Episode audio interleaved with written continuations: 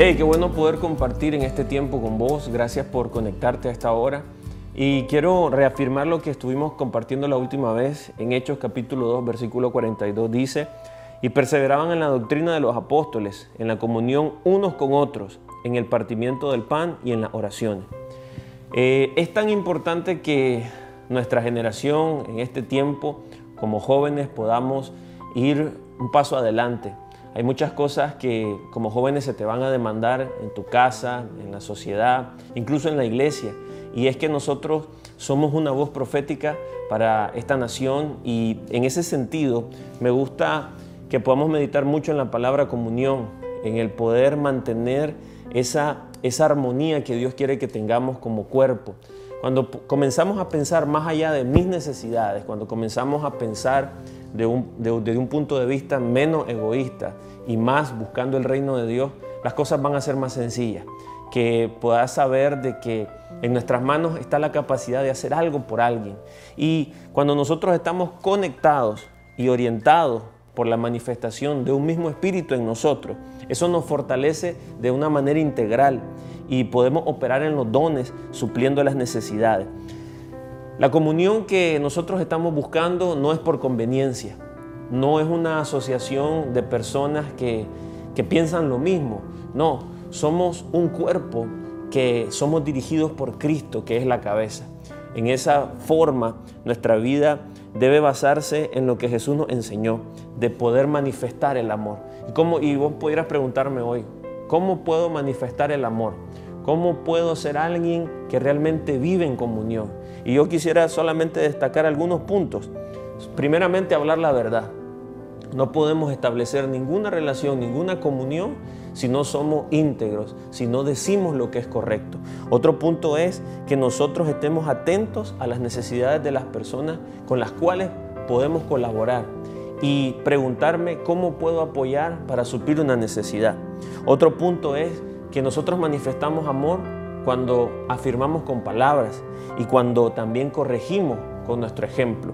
Y por último, que nosotros podamos hacer sacrificios, muriendo a nuestros propios deseos y siendo alguien que es parte de la solución y no parte del problema.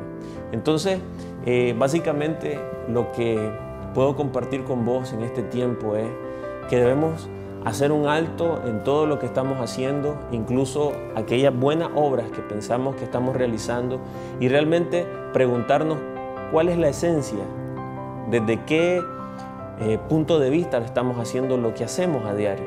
Quizás hemos visto a personas muy necesitadas y no hemos hecho nada porque pensamos que no tenemos el dinero suficiente o porque pensamos que no tenemos nada que dar.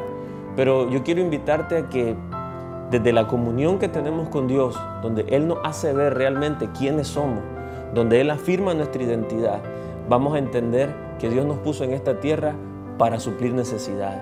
Vos y yo somos la respuesta a una necesidad que hay en tu casa, en tu barrio, en tu nación. Así que tomemos nuestra identidad de hijos y hagamos lo que el Señor nos está motivando a hacer. Así que te agradezco porque en este tiempo has dispuesto tu corazón y quisiera solamente terminar orando por ti ahí donde estás. Quiero que cierres tus ojos. Padre, yo envío esta palabra a todos aquellos que nos están viendo y declaro un tiempo de mucha sabiduría de parte del Espíritu Santo, donde cada vez que ellos te busquen en su comunión íntima, tú les vas a hablar.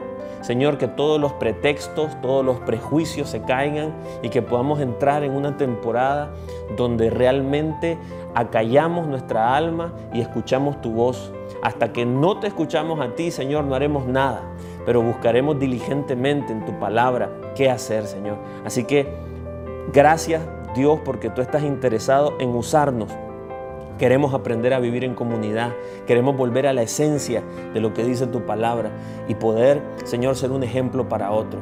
Bendigo a cada joven que me escucha y que sean ellos los que tomen la iniciativa en aquellos hogares donde tal vez no te conocen y, tú eres una luz. Si tú me estás escuchando, joven, y eres el único en tu casa que conoce de Dios, yo te invito a que seas una, un, puente, seas una puerta de bendición para las personas que están en tu casa. Te bendigo en el nombre de Jesús. Amén. Gracias por compartir con nosotros. Nos encontramos en cualquier momento. Bendiciones.